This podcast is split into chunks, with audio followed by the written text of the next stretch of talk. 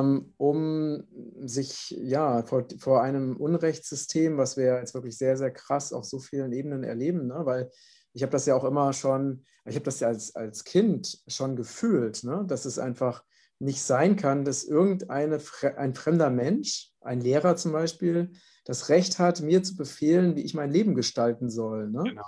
Ich habe mhm. schon als Kind gefühlt, dass es einfach nicht richtig ist, weil dass ich ein freier Mensch bin und dass niemand mir zu befehlen hat, dass ich, äh, keine Ahnung, irgendwie eine Strafarbeit machen muss oder sonst irgendwas. Ne?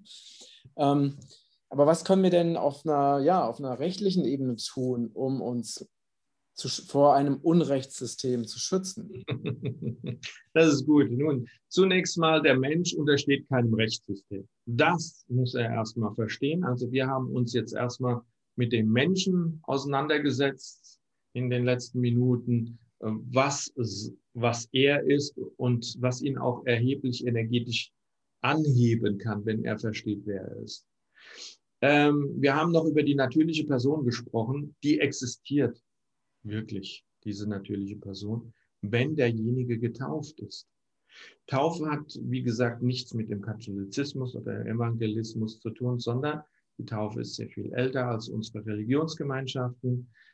Ähm, ich habe gerade gesagt, registrieren ist etwas dem Staat übergeben. Wenn wir nun eine Firma anmelden, ähm, eine GmbH beim Amtsgericht und jede Änderung, die sich ergibt, muss auch immer notariell verfasst werden und dem Amtsgericht eingetragen werden. Da sehen wir ja schon, dass das Amtsgericht hier eine führende Position hat, also das Register. Und was geschieht jetzt, wenn ein Menschlein da niederkommt? Dann geht der Vater zum Standesbeamten und was macht er? Er registriert dieses Geschöpf. Und zwar wird es eingetragen auch mit den Kiloangaben, mit Größe, alles was messbar ist, ist auch immer ein Wert und registriert es. Das heißt, er übergibt jetzt die Rechte an diesem, ja, müssen wir sagen, Stückgut sozusagen an den Staat. Und damit sind die Eltern nur noch die Erziehungsberechtigten und nicht mehr die Eltern. Und der Mensch wird registriert, ist damit zu einer Sache, zu einer Person geworden, die einen gewissen Geldwert hat. Und damit finanziert sich wiederum der Staat, denn er schafft jetzt ein Wertpapier, was sich Geburtsurkunde nennt, und verpfändet dieses Wertpapier als Sicherheit für gewährten Kredit an die Banken. Wo, diese, äh, diese, dieses, was du gerade gesagt hast, ähm, gibt es dafür irgendeinen Beweis? Also, ähm, dass, ähm, eben die, ja. dass eben die Geburtsurkunde wirklich an Banken verpfändet wird? Ähm, so finanziert sich der Staat. Man kann über die Registrierungsnummer sehr wohl in Konten reinschauen. Und das haben verschiedene Menschen bereits getan.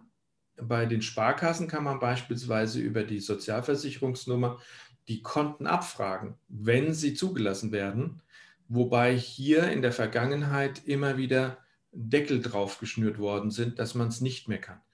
Bei der BITS in Basel werden Konten ausgeglichen. Deshalb heißt diese Bank auch Bank für internationalen Zahlungsausgleich, weil man auch diese Geburtsurkunden miteinander verrechnen muss, wo, in welchem Gebiet sich gerade die Person, die diese Geburtsurkunde verkörpert, aufhält, also der Mensch, in welchem Land er sich aufhält, dann muss wieder eine Verrechnung stattfinden unter diesen, diesen Staaten. Wenn ich mit einem Reisepass in die Türkei einreise, gibt es einen Stempel und bei der Ausreise auch wieder einen Stempel. Folglich muss Deutschland eine Ausgleichszahlung leisten für die Zeit, wo der Mensch in der Türkei Gewalt hat. Ähm, das, hört sich, das, hört sich, jetzt natürlich, also das hört sich jetzt natürlich sehr, also ich meine, bin, ich bin ja immer jemand, der ähm, erstmal sehr offen ist, ne? aber ich denke mal, viele Leute würden wahrscheinlich jetzt sagen, das hört sich ja extrem fantastisch an, die Geschichte mit der Türkei. Ja. Ähm, weil das, wie soll, wie soll man denn sowas überhaupt verwalten? Die Leute reisen ja hierhin, dorthin. Ähm, äh, wird dann tatsächlich irgendwie, macht dann die Türkei eine Meldung nach Deutschland in dem Moment, wo jemand in der Türkei Urlaub macht? Oder, oder wie kann man sich das vorstellen? Es muss auf jeden Fall eine Meldung stattfinden, sonst bräuchte man sich bei der Einreise auch nicht zu legalisieren, also auszuweisen. Und es wird immer ein Scan gemacht von diesem Papier. Mhm. Wie genau der Ablauf ist der Verwaltung, das kann ich dir jetzt nicht sagen. Ne? Nur ich weiß es von vielen Bekannten, die damals noch auf ihre Konten zugegriffen haben.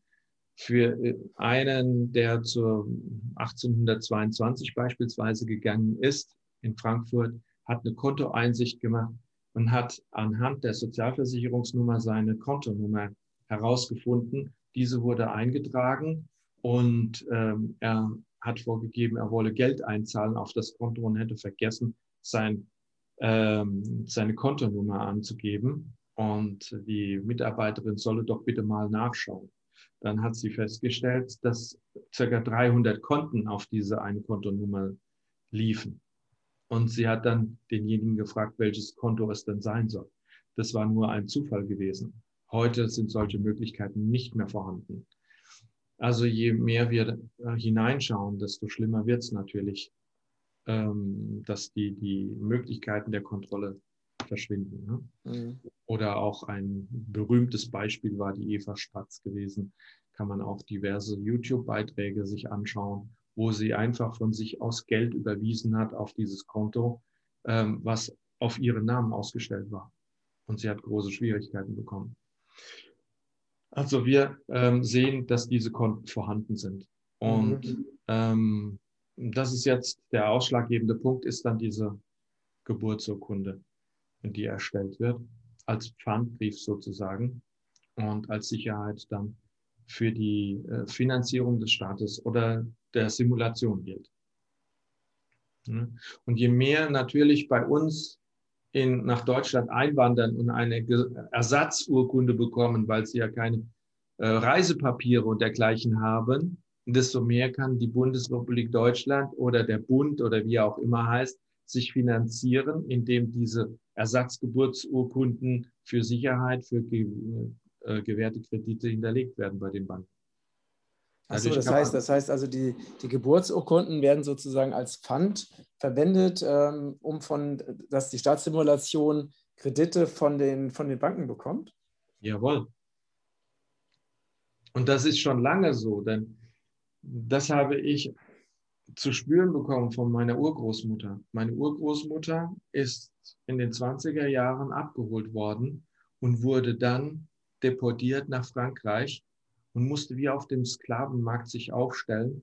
Und dann wurden ihre Hände angeschaut, das Gebiss wurde angeschaut und sie wurde in einen Haushalt, in einen Privathaushalt geführt, überführt und musste dort drei Jahre lang Dienst tun. Und ich habe nie verstanden, warum wurde das gemacht mit dieser Frau. Dann denkt man immer, das hängt mit dem Ersten Weltkrieg zusammen, als äh, Kriegsgefangene. Nein, das ist dummes Zeug weil eine Frau, die niemals im Krieg war, kann doch kein Kriegsgefangene sein. Aber da war es mir klar, die Weimarer Republik war nicht in der Lage, ihre Zahlungen zu leisten für die anderen Staaten. Folglich haben die anderen Staaten auf das zurückgegriffen, auf die Substanz zurückgegriffen, was hinter dem Papier hinterlegt ist. Folglich haben sie meine Urgroßmutter deportiert nach Frankreich und haben sich dann dieses Geld von der Familie geben lassen, wo sie kostenfrei arbeiten musste, also lohnfrei. Spannend, okay, okay. Ja? Und das kann uns jederzeit wieder passieren, wenn die, der Bund nicht mehr in der Lage ist, die Zinsen und die, die, die Schulden zurückzuzahlen. Dann greift man auf die Substanz zu nämlich die Substanz, die hinter der Geburtsurkunde hinterlegt ist. Und das ist der menschliche Körper. Also sind wir nicht der Schuldner dieses Systems und müssen immer unsere Finanzdienstleistungen erbringen, wie Finanzamt und dergleichen, die uns immer das Geld aus den Taschen ziehen, sondern wir sind die Gläubiger des Staates. Denn wo sind sie verschuldet? wenn Sie auf uns ein Wertpapier, auf den menschlichen Körper, auf die Schaffenskraft und all das, was der Mensch in seinem Leben leistet, wenn auf dieses ein Wertpapier ausgestellt ist und die handeln damit, dann muss es für uns auch eine Ausgleichszahlung geben. Nämlich erstens der Wert von diesem Urkunde und zweitens die Zinsen, die müssen wir auch bekommen und die Überschussbeteiligung, die stehen uns zu. Wir sind der Gläubiger und nicht der Schuldner, niemals. Hat denn schon jemand das Geld bekommen? Nein, natürlich nicht. okay, okay. Das nennt, das nennt man dann allgemein, wenn man es verrechnet, Accept for Value. Ich mhm. akzeptiere es für erhaltenen Wert, aber das würde jetzt zu weit führen, wenn wir darauf noch eingehen würden. Ne? Also ich habe versucht, mit einfachen Worten das zu erklären, weil das ja. eine sehr komplexe Geschichte im Grunde genommen ist. Und Wertpapierhandel ähm, im Jahr 2014 sind weltweit 58 Milliarden Wertpapiere gehandelt worden. Das muss man sich mal überlegen, wie viele Wertpapiere gehandelt worden sind. Also die ganze Welt besteht nur aus Wertpapieren. Die Fiktion. Mhm, das ganze Finanzsystem. Und aus diesem Grund muss alle 70 Jahre das Finanzsystem zusammenbrechen. Mhm. Und ich habe die Information bekommen, dass beschlossene Sache ist in der Bundesbank in Frankfurt, äh, Bund, ja, Bundesbank, dass also äh, binnen ein halbes Jahr das äh, Geld abgeschafft wird, das Bargeld. Und das war im März gewesen, als ich diese Information bekommen habe. Es sei beschlossene Sache. Nicht, dass man es tun werde, sondern es sei beschlossene Sache. Und das wäre dann der Oktober. Passt wiederum gut, weil im Oktober haben sich immer große Schwierigkeiten aufgetan im Finanzwesen, große Veränderungen. Mhm. Achso, dass ihr bis dahin die D-Mark, äh, D-Mark kann man ja nicht mehr, aber dass der das Euro als Euro als Bargeld nicht mehr existiert? Ja, so ist es. Mhm. Und nur noch auf Blockchain oder Kryptos oder wie auch immer geht. Mhm. Deshalb hat man auch eingeführt, dass jeder Mensch ein Grundrecht auf ein Bankkonto hat, weil ansonsten könnte er wirklich nicht mehr einkaufen gehen. Mhm. Ja, aber wir sind jetzt äh, vom Thema abgekommen. Das heißt ja, wie kann sich der Mensch nun noch wehren? Ja? Mhm, richtig. Also dann muss ich nehmen, am besten erst einmal verstehen, wer ich bin als Mensch und dass mir keine vorschreiben kann, wie ich mich zu verhalten habe oder wie meine persönliche Entwicklung aussieht, denn das liegt nur allein bei mir als Mensch. Und ich stelle immer wieder fest, da haben die Menschen das größte Problem. Dann kann ich mich dagegen wehren, indem ich einfach einfordere, was sie vorgeben. Das heißt, wenn sie vorgeben, dass eine eine Ordnung vorhanden ist, die auch rechtsgültig ist und die für die Person gilt, was auch Fakt ist. Denn die Person, diese Geburtsurkunde ist eine juristische Person, die vom Bund erschaffen worden ist. Folglich unterliegt sie auch ihrem Rechtskreis. Ja, nur der Mensch, der denkt immer wieder, er sei die Person, ist er aber nicht. Gut, und dann ist dieser Rechtskreis zu definieren. Wir wissen nicht, welche ähm, Gesetze oder Statuten für diesen Rechtsgeist gelten. Denn wenn wir uns das anschauen, dann gilt, gilt nichts. Und das bezeichnet man an, als Fiktionstheorie. Fiktionstheorie ist äh, das, dass man äh, herrenlose Rechte, also alle Rechte, die es gibt, ähm, zusammenfasst und sie einer noch zu gründenden juristischen Person zuordnet.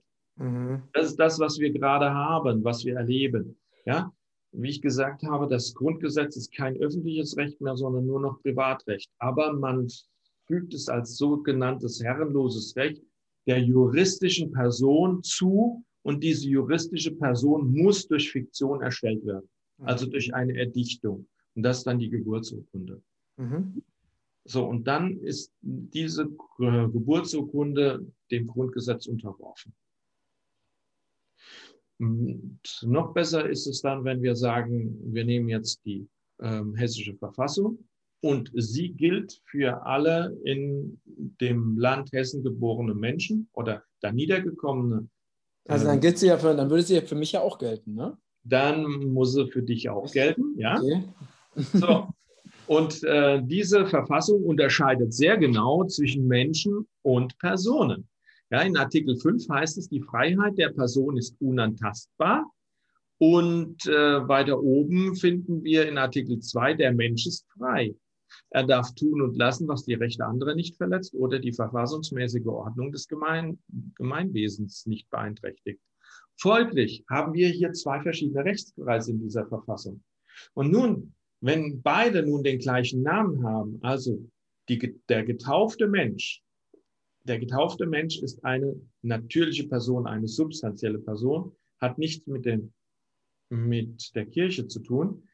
Aber die Taufurkunde, wie sagt Franziskus so schön, ist zugleich ein Personalausweis sowie die Ge, ähm, Geburtsurkunde eines Christen.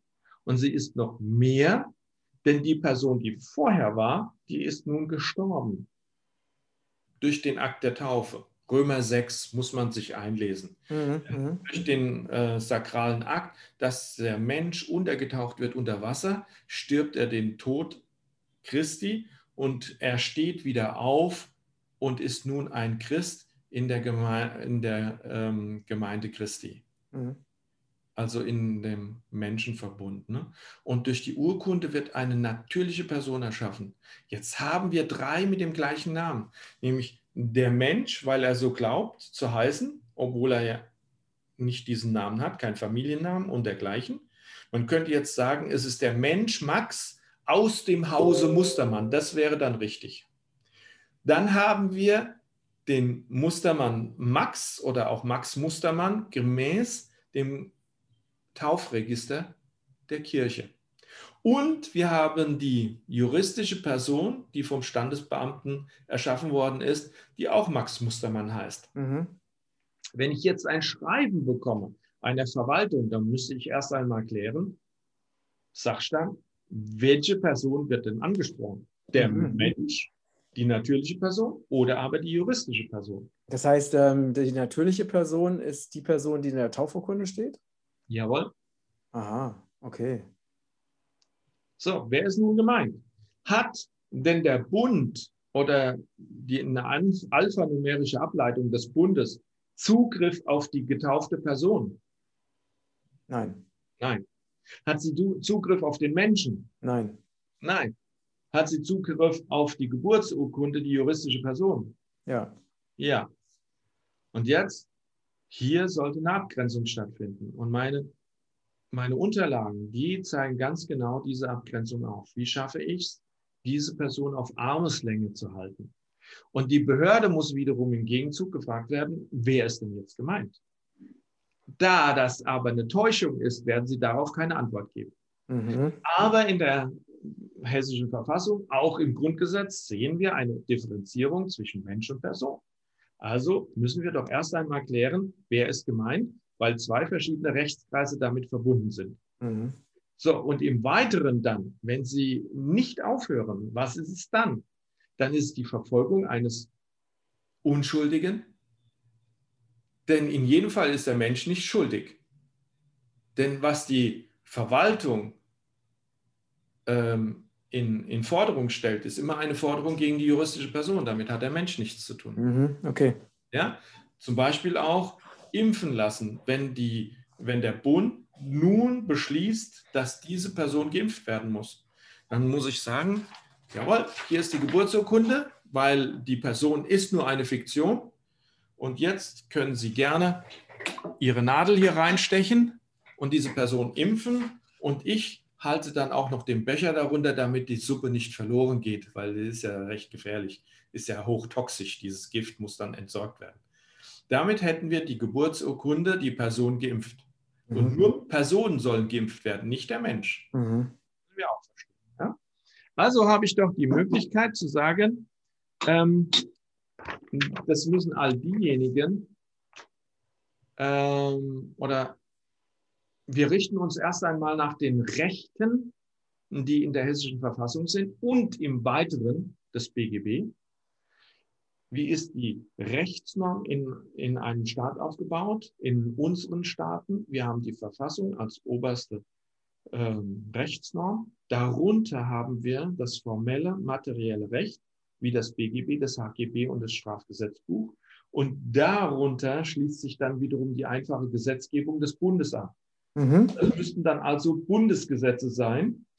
Ja? Und hier müssen wir wiederum differenzieren zwischen dem deutschen Recht und Bundesrecht. Wenn wir auf Wikipedia uns anschauen, was deutsches Recht ist, dann finden wir ein Sammelsurium. Aber in den Verträgen ist meistens geregelt, es gilt deutsches Recht. was auch immer das ist. Es ist nicht definiert. Es kann von den letzten 2000 Jahren ein Recht sein, was deutsches Recht ist, nämlich all das Recht, was jemals in Deutschland gegolten hat.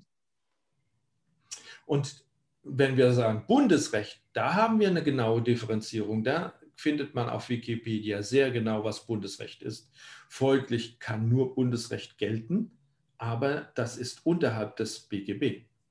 Wenn nun das BGB vorschreibt, dass gewisse Formvorschriften einzuhalten sind, wie zum Beispiel Unterschrift muss auf, einem, auf einer Urkunde stehen, es muss ein Dienstsiegel auf einer Urkunde stehen, es muss eine Beglaubigungsvermerk da sein, dass die Unterschrift auch zu Recht erfolgt ist, dass der Legitimationsnachweis erfolgt ist von der Person, die diese Urkunde unterschrieben hat. Vor allen Dingen ist sie denn, ist sie denn ähm, rechtsfähig? Darf sie denn diese Ur Urkunde unterschreiben? Hat sie die Legitimation dazu. Deshalb Legitimationsnachweis ist immer der Beglaubigungsvermerk mit Datum, mit dem Namen der Urkunds, äh, des Beglaubigungsperson, also Urkundsbeamtin, wie das so schön heißt, was ja keine Urkundsbeamten sind. Und dann muss auch der Name dastehen. Das sind Formvorschriften, die einzuhalten sind. Und ähm, äh, auf welche Urkunden äh, beziehst du das jetzt oder welche Urkunden meinst du damit? Welche Urkunden? Sämtliche Urkunden alle, die einem Menschen auch zugestellt werden. Ein Bußgeldbescheid ist, das, ist, das, eine, ist das eine Urkunde? Das ist eine Urkunde. Aber dann sind die ja alle nicht, recht, nicht, recht, nicht rechtskräftig, die ganzen Bußgeldbescheide. Genau so ist es. Alle, Ur, alle, die elektronisch erstellt worden sind, egal was die schwurbeln, es sind Urkunden, die müssen ordnungsgemäß ausgefüllt sein. Und die müssen genau diese Formvorschriften enthalten. So steht es im BGB und nach der Verfassung ist der BGB nämlich das erste Rechtsordnung. Ähm, dann haben wir auch im BGB geregelt, in Paragraph 25, 125, dass wenn die Formvorschriften nicht eingehalten sind, ist der Vorgang nichtig. Das Rechtsgeschäft ist nichtig. Jetzt kann ich das natürlich hinschreiben zu der Behörde und die machen einfach weiter dann habe ich die Möglichkeit zu sagen, hey Leute, ich bin unschuldig. Denn nur wenn die formelle Rechtskraft erfüllt ist, bin ich schuldig. Aber die formelle Rechtskraft ist nicht erfolgt. Es kann nicht rechtsgültig werden, weil die Voraussetzungen nicht erfüllt sind. Folglich verfolgt ihr einen Unschuldigen. Und das ist eine Straftat. Eins bis, bis zehn Jahre Haft steht auf so, so etwas, Verfolgung Unschuldiger. Davon muss ich Gebrauch machen. Jetzt finde ich aber nicht denjenigen, der dafür verantwortlich ist. Folglich ist der Behördenleiter immer dafür verantwortlich. Also muss ich den Behördenleiter anschreiben und sagen, hier Sie betreiben Verfolgung Unschuldiger. Vor allen Dingen, weil was unten steht, im Auftrag, das muss ja in seinem Auftrag erfolgen. Die anderen, die machen ja nur noch, ihr setzen drunter im Auftrag Müller Verwaltungsangestellte oder sowas, mhm. wenn überhaupt mal was dasteht. Die meisten lassen es schon weg. Und das stellen wir fest, das ist überall so. Das muss bei einer Anklageschrift da sein, äh, vorhanden sein, bei einem Urteil, bei einem Beschluss eines Gerichtes müssen die Formvorschriften eingehalten werden, bei jedem Zahlungsbescheid, bei jeder GEZ-Bescheid. Überall muss die Formvorschrift der, der Paragraphen 126 äh, bis 130 erfüllt sein. Also ähm, was, was ja viele Leute immer wieder erleben, ist, dass sie auf genau diese Dinge hinweisen ne? ja. und dann die Behörden einfach weitermachen. Also GZ ist ja so ein Beispiel. Ne? Ja. Die ignorieren dann diese Schreiben, äh, die man schickt, die ignorieren das einfach, machen immer weiter und irgendwann schicken sie den Gerichtsvollzieher los. Ne? Genau. Also das heißt, die, die halten sich halt überhaupt nicht daran. Ne? Ja. Folglich müssen wir genau den gleichen Weg gehen. Und das heißt, erst einmal mache ich eine Anhörung.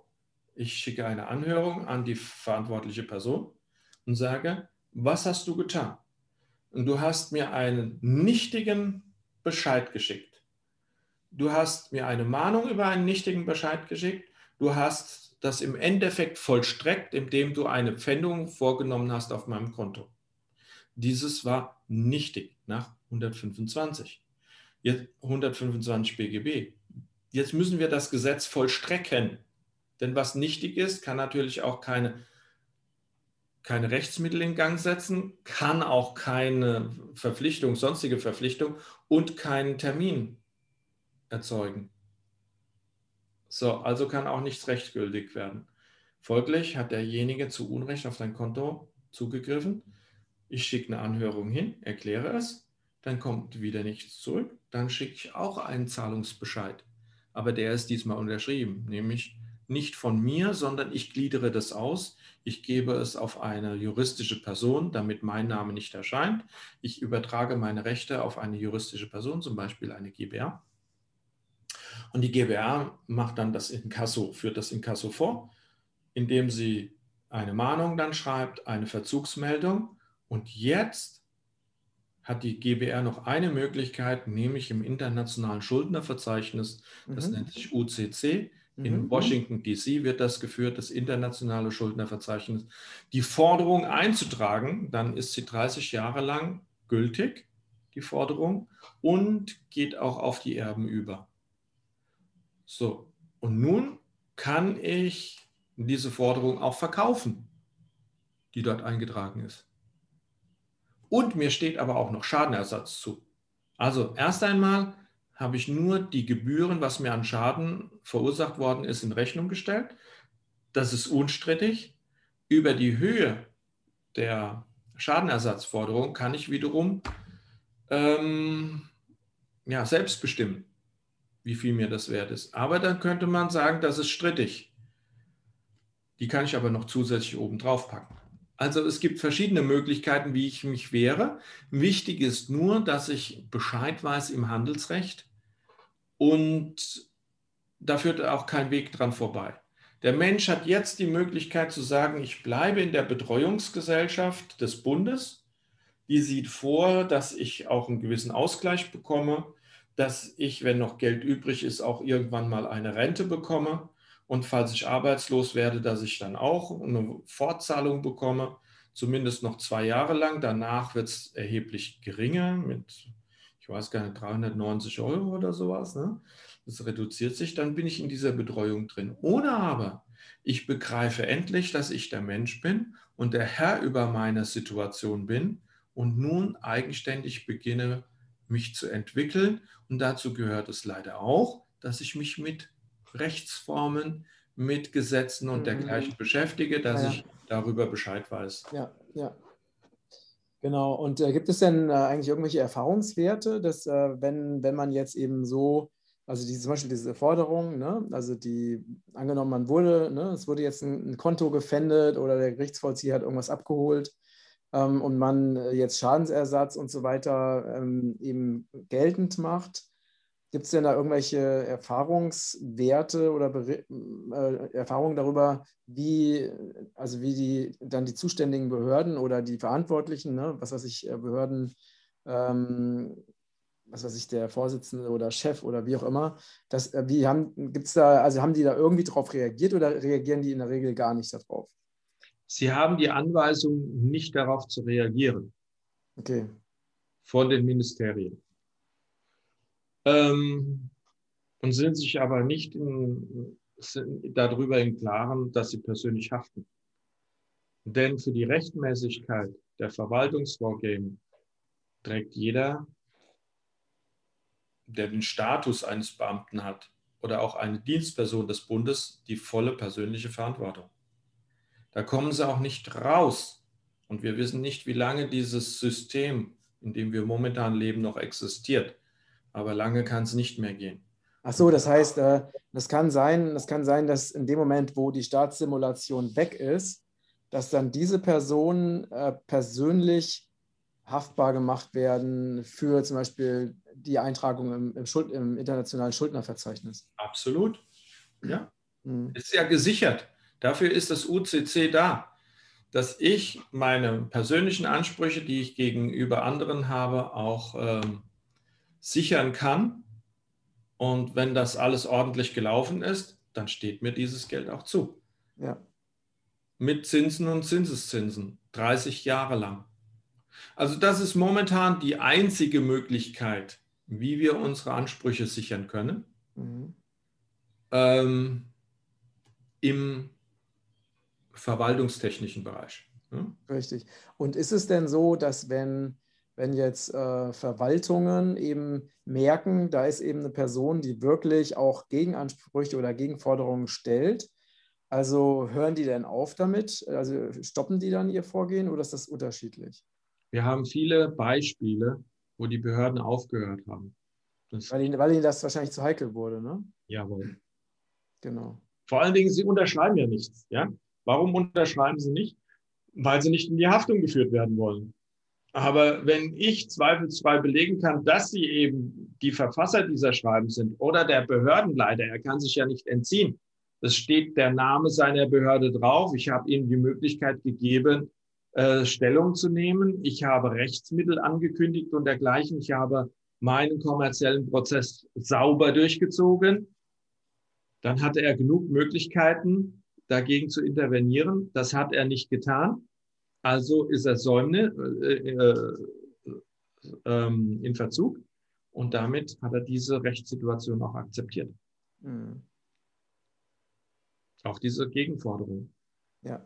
ja. Also ich denke schon, dass das ein sehr großes Schwert werden kann. Denn wenn man auch im UCC eingetragen ist und hat da beispielsweise mal 100.000 oder 200.000 an Verbindlichkeiten stehen, dass wenn die Schufa oder die Kreditreform davon Kenntnis erlangt oder auch andere Banken, die Zugriff darauf haben, dass er dann Probleme mit seiner Kreditwürdigkeit bekommt. Mhm. Ja, sehr echt hoch, hochspannend. ja. ja. ja. Also gehen wir auf diese Rechte, die uns zur Verfügung stehen oder Statuten. Wir nehmen unsere hessische Verfassung und darunter das BGB. Die Formvorschriften werden nicht mehr eingehalten, was mich zu der Vermutung kommen lässt, dass das Konstrukt Bundesrepublik Deutschland nicht mehr existiert.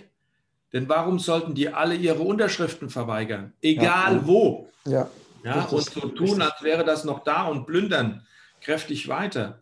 Wenn alles rechtmäßig wäre, dann sollten die Formvorschriften eingehalten werden. Denn wozu gibt es die Formvorschriften? Dafür, dass sie eingehalten werden. Ansonsten bräuchten wir keine Formvorschriften im BGB.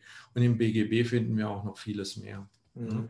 Und die hessische Verfassung ist auch genial in dem Bezug, wenn, wenn eine Frau Merkel sagt, wir, wir schaffen jetzt die Regierung von Hessen ab und stellen uns darüber, dann sagt nämlich Artikel 146 der hessischen Verfassung, es ist Pflicht eines jeden, für den Bestand der Verfassung mit allen ihm zu Gebote stehenden Kräften einzutreten. Also da gehören alle Kräfte dazu, nicht nur irgendwelche administratorischen äh, Kräfte, sondern alle. Und das gibt mir einen gewissen Rückhalt, diese Verfassung. Oder aber das Gesetz bestimmt, welche Rechte aus der Verfassung durch Entscheidungen des Staatsgerichtshofs aberkannt werden können, wenn jemand diese Pflicht zuwiderhandelt oder eine politische Gruppe angehört oder angehört hat, welche den Grundgedanken der Demokratie bekämpft. Und hier haben wir eine Gruppe, die sich Bund nennt, die, die Grund, den Grundgedanken einer Demokratie bekämpft, indem sie sich zu einem Gesetzgeber erheben, ohne dafür legitimiert zu sein. Richtig, richtig. Die sich über eine Verfassung erheben, das ist eine antidemokratische Organisation.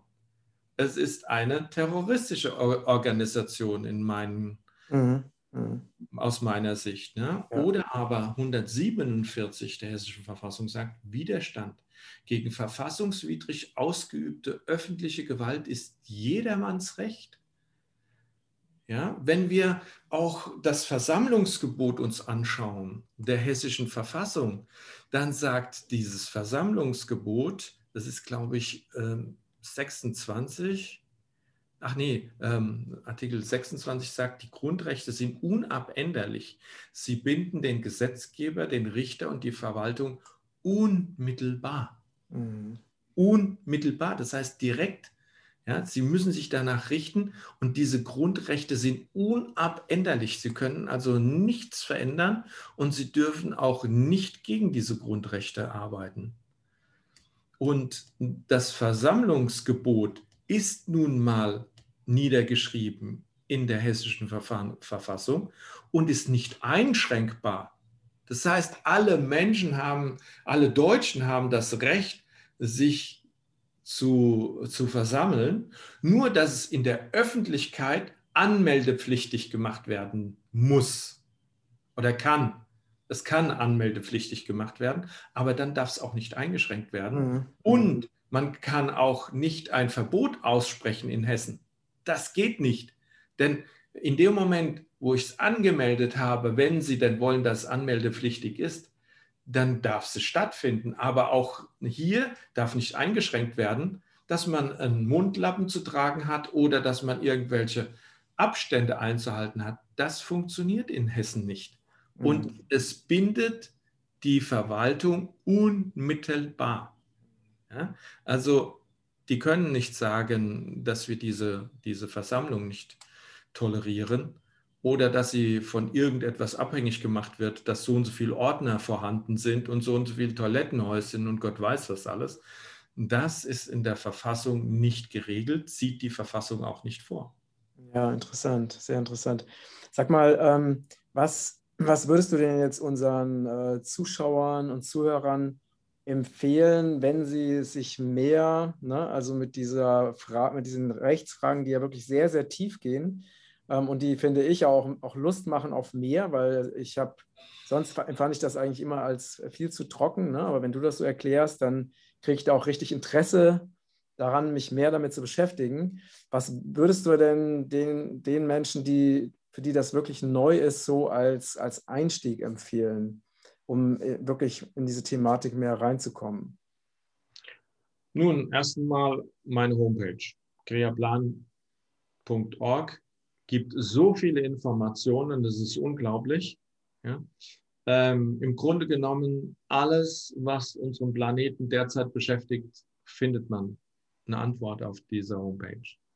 Die Problematik ist nur, dass man es nicht sehen kann, nicht lesen kann. Man liest es, aber man überliest es.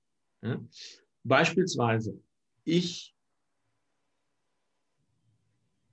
ähm, habe den Verkehr nie so wahrgenommen. Doch als ich einen Anhänger kaufen wollte, habe ich auf einmal die Welt voller Anhänger gesehen. Mhm. Ne? Kfz-Anhänger, also ja, die, die, die Welt war auf einmal voll.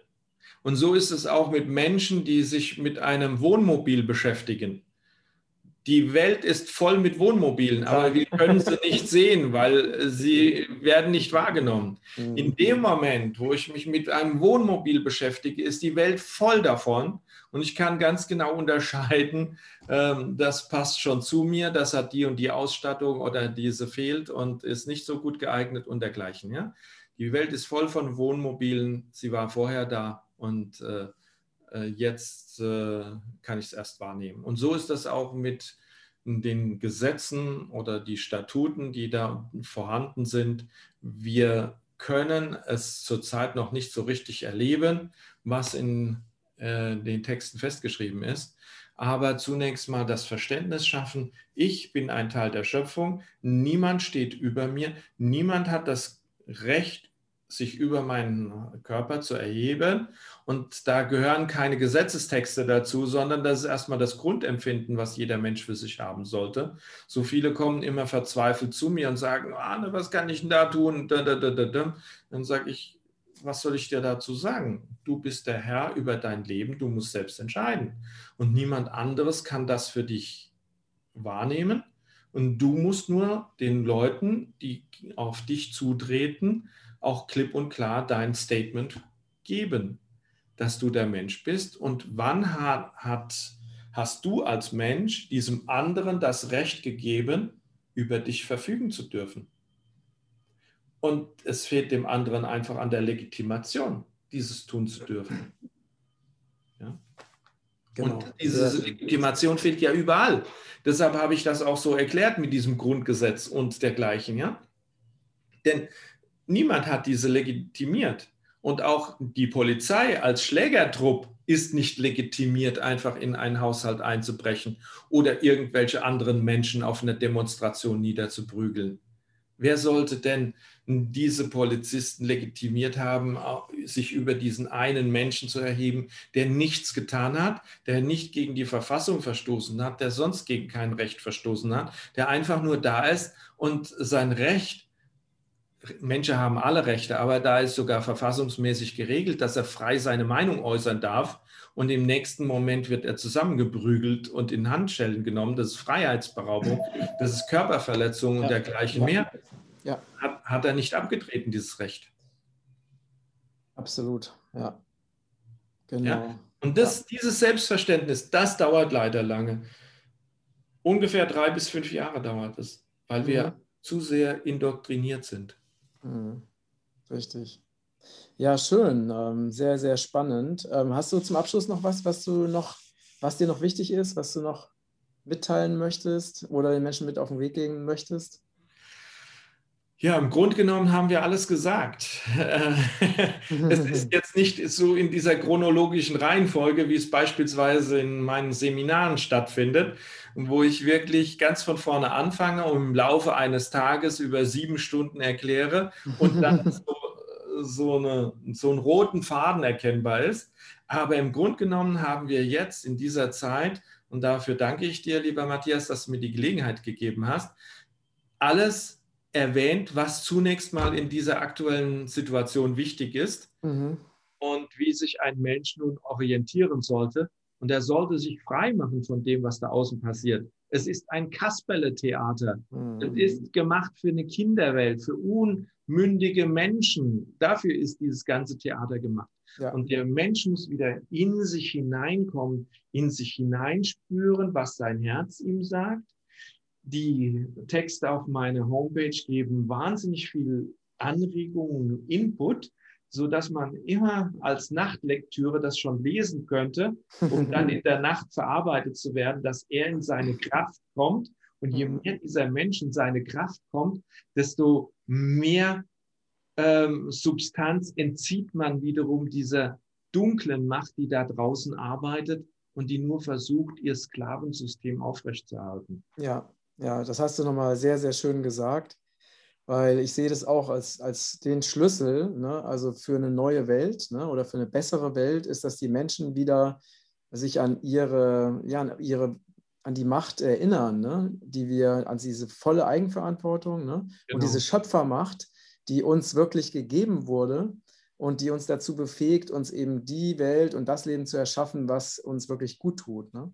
Und darum geht es eben, dass also die Menschen wirklich dass alle, die die Verantwortung für ihr Leben abgegeben haben, ne, an Obrigkeit, an Staat, an Behörden und so weiter, ne, dass die diese Verantwortung wieder, auch für, besonders auch für ihre Gesundheit, für ihren Körper, dass sie sich diese Verantwortung wieder zurückholen und sagen, es ist meine volle Verantwortung. Ist zwar erstmal, erscheint erstmal schwerer, ist aber am Ende deutlich gesünder, als wenn man ne, sagt, hier Pharmakonzern, mach mal. Ne? Impfe mich jedes halbe Jahr. Ne? Also es gibt zwar Todesfälle und ähm, schwerste Schädigungen ohne Ende, aber ich hoffe darauf, gebe wieder die Verantwortung ab, ich hoffe darauf, dass ich zu den Glücklichen gehöre, denen nichts passiert. Ne? Das ist halt wirklich ein Kind, eigentlich ein kindliches Verhalten, die Verantwortung für sein Leben komplett an fremde Menschen abzugeben, ne? an, an, Menschen, die auch noch damit Geld verdienen, ne? da, äh, mit ihren ganzen Impfprogrammen und so weiter, anstatt zu sagen, nur ich kann am besten für mich sorgen, ne? weil ich die, die größte Verantwortung, die Hauptverantwortung für mein eigenes Leben habe und niemand sonst. Genau. Ja. Also das ist dann ja. die, die Erwachsene, die Erwachsene oder, oder radikale Verantwortung. Ne? Mhm. Ja, radikale Verantwortung nicht, sondern Verantwortung wieder zurückkommen. Genau. Aus der Angst herausgehen, weil wir müssen keine Angst haben. Das Recht und die Schöpfung und die ganze Energie ist auf unserer Seite. Wir müssen es nur versuchen, wieder wahrzunehmen, wirklich wahrzunehmen und zu verinnerlichen und entsprechend dann auch wieder nach außen zu transportieren. Und eines sei noch gesagt, die Welt, die wir vor Corona hatten, die wird es nie wieder geben. Es wird eine neue Welt kommen. Wir können daran teilhaben, es zu verändern. in unserem Sinne. Und ich denke, dass es dieses Herrschaftssystem in dieser Form, was für mich ein babylonisches, ein achontisches Herrschaftssystem ist, wird es nicht mehr geben. Wir werden wahrscheinlich kleinere Strukturen erleben, wo sich kleine Zellen äh, verwalten, selbst verwalten und als Großes dann zusammenfügen, aber nicht mehr so, wie es zurzeit stattfindet, dass wir ein Pyramidensystem haben, in der einige wenige herrschen und das Ganze nach unten transformieren. Genau, genau. Ja, so sei es. Mein Lieber, ich danke dir für deine Zeit und ich habe richtig viel gelernt und ich denke, du sicherlich auch. Äh, wenn ihr Fragen, Anregungen, Feedback habt, schreibt es gerne in die Kommentare und empfehlt gerne das Video weiter. Ähm, ich finde es wirklich ähm, sehr, sehr wichtig, dass auch dieses Wissen für die Heilung der Welt sind alle Bereiche wichtig und auch gerade dieses Wissen, das muss auch dringend in die Welt. Und danke für deinen Einsatz, Arne. Sehr gerne, sehr, sehr gerne. Also dann, alles Liebe. Tschüss. Alles Gute. Danke. Tschüss. Tschüss.